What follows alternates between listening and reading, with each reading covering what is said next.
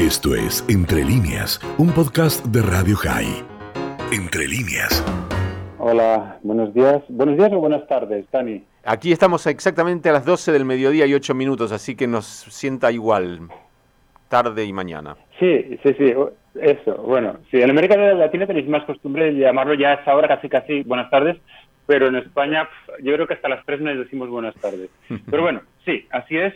Pero sea buenos días o buenas tardes, no por el tema del cual voy a hablar, porque serían entonces malos días eh, los que tenemos. Concretamente, mm, en el país vecino de España, Francia, eh, por el caso que ya habrán oído hablar más de una vez los oyentes de Radio High, el caso de Sara Halimi. Eh, ¿Qué pasó? ¿Qué pasó ese 4 de abril de 2017?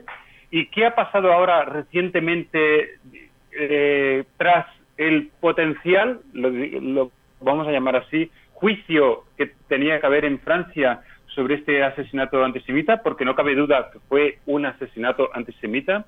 Pues bien, mm, pasó lo siguiente.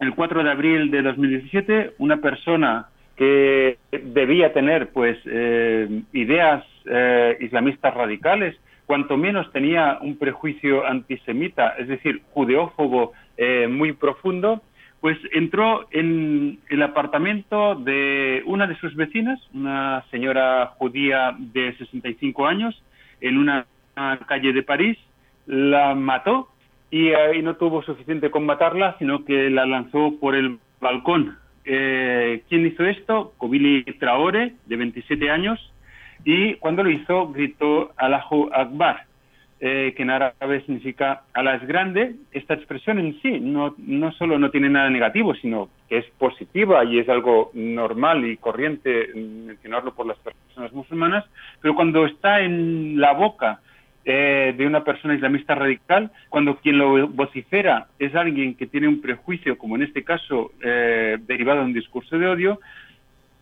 es la expresión en este caso tiene otro sentido otra denotación, pues significa que acaba de decir algo, digamos, eh, pernicioso para el conjunto de los mortales, eh, algo muy, vamos a llamarlo, malvado desde el punto de vista de vulneración de los derechos humanos, pero para quien tiene un prejuicio fuerte, y en este caso, pues, eh, derivado de islamismo radical, o cuanto menos, digamos, de judeofobia clara, sin ninguna dudas, pues significa hecho un acto, digamos, eh, eso, completamente eh, de vulneración de derechos humanos. Además, añadió, y para si a alguien le quedaba algún género de duda, eh, añadió las siguientes palabras. He matado a Satán. He matado, pues, a el demonio. Este crimen ha causado conmoción, no solo por el crimen en sí, que obviamente es lo más grave, sino también eh, por el hecho de que el sujeto, el asesino, eh, ha quedado impune. ¿Por qué ha quedado impune?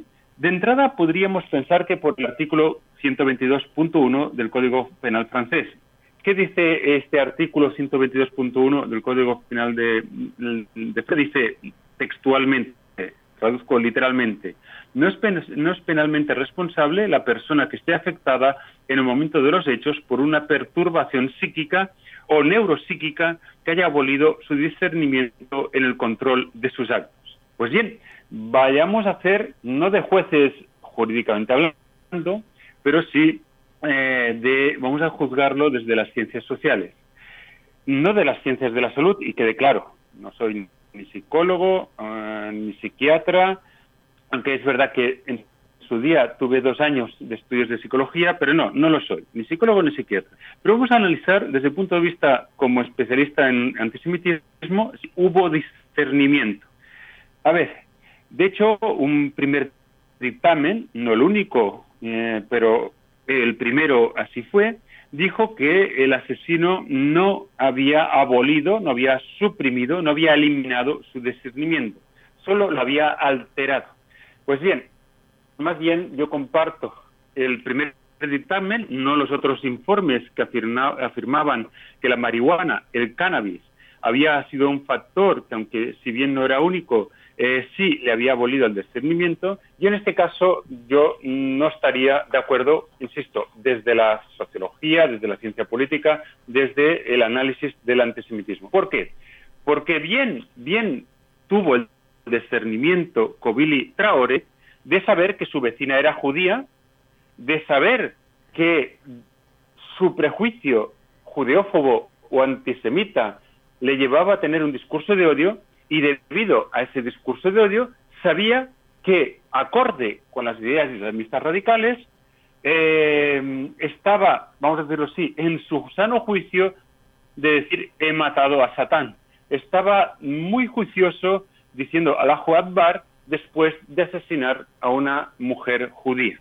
Por lo tanto, eh, no sé en qué se habrán basado los jueces para decir que había abolido totalmente su discernimiento, porque si en verdad hubiera abolido su discernimiento, eh, pues bueno, quizás hubiera matado, asesinado a la primera persona que se hubiera encontrado por la calle eh, de París, o quizás eh, este individuo, Kobili Traore, con sus 27 años hubiera eso apuñalado al primero que se encontrara sea las escaleras de su casa, fuera en la calle, pero tuvo el suficiente discernimiento para saber que era su vecina una mujer judía, para saber que aquel prejuicio que estaba arraigado en su cerebro era el antisemitismo, es decir, el discurso de odio antijudío, dicho en otras palabras, la judiofobia, y tuvo también discernimiento, en tercer lugar,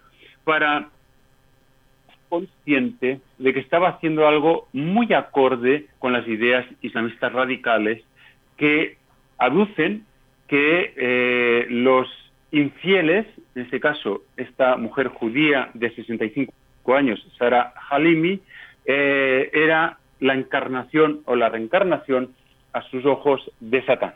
Por tanto, esto obviamente ha creado una gran polémica eh, no solo en la comunidad judía de Francia, no solo en la sociedad francesa, eh, también ha llegado a otros lugares. Eh, en España, por ejemplo, hoy mismo en el diario más leído en Cataluña, La Vanguardia, un representante de la comunidad israelita de Barcelona, Isaac Levy, que fue alumno estudiante, es máster del máster en prevención de la radicalización de la Universidad de Barcelona, ha escrito justamente un artículo en el cual eh, señala que esto, el único pecado fue ser judía y víctima de un crimen de odio muy enraizado. Y efectivamente, esto que dice Saglevi sobre el caso Sara Halimi es totalmente cierto. Estaba enraizado en el cerebro de este asesino que no va a ser juzgado, que va a salir indemne e impune de su asesinato, estaba muy arraigadas estas tres presuposiciones, que Sara Halimi era judía, que el antisemitismo es algo, es un prejuicio para los que defendemos el derecho, los derechos humanos, pero que para él era un prejuicio, no era ni siquiera un prejuicio, sino era algo válido acorde con sus ideas y que además él acabó siendo algo positivo con esas ideas eh, antisemitas y judeófobas en las que se basa el discurso de odio del islamismo radical. Así que reflexionen los oyentes de Radio High, pero creo, creo que las reflexiones que vamos a tener todos y todas en relación a lo que sucedió acorde con las ciencias sociales, insisto, no es lo mismo que las ciencias de la salud y por tanto no es lo mismo que la medicina, ni que la psiquiatría, ni que la psicología, tampoco es lo mismo que las ciencias jurídicas, por tanto no es lo mismo que el derecho, para eso pues quizás habrá que cambiar la ley, yo creo que ese artículo 122.1 del Código Penal francés ni siquiera se tenía que haber cambiado para discernir que este asesino discernió muy bien que Sara Halimi era una mujer Sí, eh, no, no, es para agregar, porque no hay nada que agregar, pero hay un, eh, un hecho que creo eh, también debe ser considerado, por lo menos para revisión, que es el punto en que la justicia de Francia determinó que el hecho de que haya consumido marihuana, que haya consumido drogas, de alguna manera atenuaba lo hecho, cuando en realidad eso podría servir como excusa en cualquier caso para cualquier crimen y un crimen de odio, por supuesto. Es decir, me fumo un cigarrillo de marihuana antes y digo que estaba bajo los efectos de estupefacientes. Sí, y además, Dani, eh, y eso ha sucedido en España, no en este caso por, por antisemitismo, pero sí por misoginia. Eh, ha habido violaciones contra mujeres que se ha sabido que los eh, hombres violadores expresamente o se emborrachaban o expresamente se drogaban a sabiendas que luego en un juicio eso podría ser un atenuante. y es verdad, en ese caso tendría que ser un agravante. Como de hecho sucede, al menos en el caso la legislación española cuando eh, la circulación de coches, si alguien conduce un coche, antiguamente era un atenuante si cometía digamos un accidente, pero ahora es un agravante. Pues bien, eh, si hablamos de vehículos, de coches, camiones, autocares, autobuses, motos, bicicletas, patines, eh, eh, ¿cómo no va a haber a ser un agravante también cuando se trata de personas? Todavía tendríamos que tener más en cuenta eso. Gracias, como siempre, Javier. Es un gusto y es un honor que puedas estar con nosotros cada semana ayudándonos a pensar. Te mandamos un abrazo y cuídense mucho. Un abrazo, hasta la semana que viene. Esto fue Entre líneas, un podcast de Radio High. Puedes seguir escuchando y compartiendo nuestro contenido en Spotify, nuestro portal radiohigh.com y nuestras redes sociales. Hasta la próxima.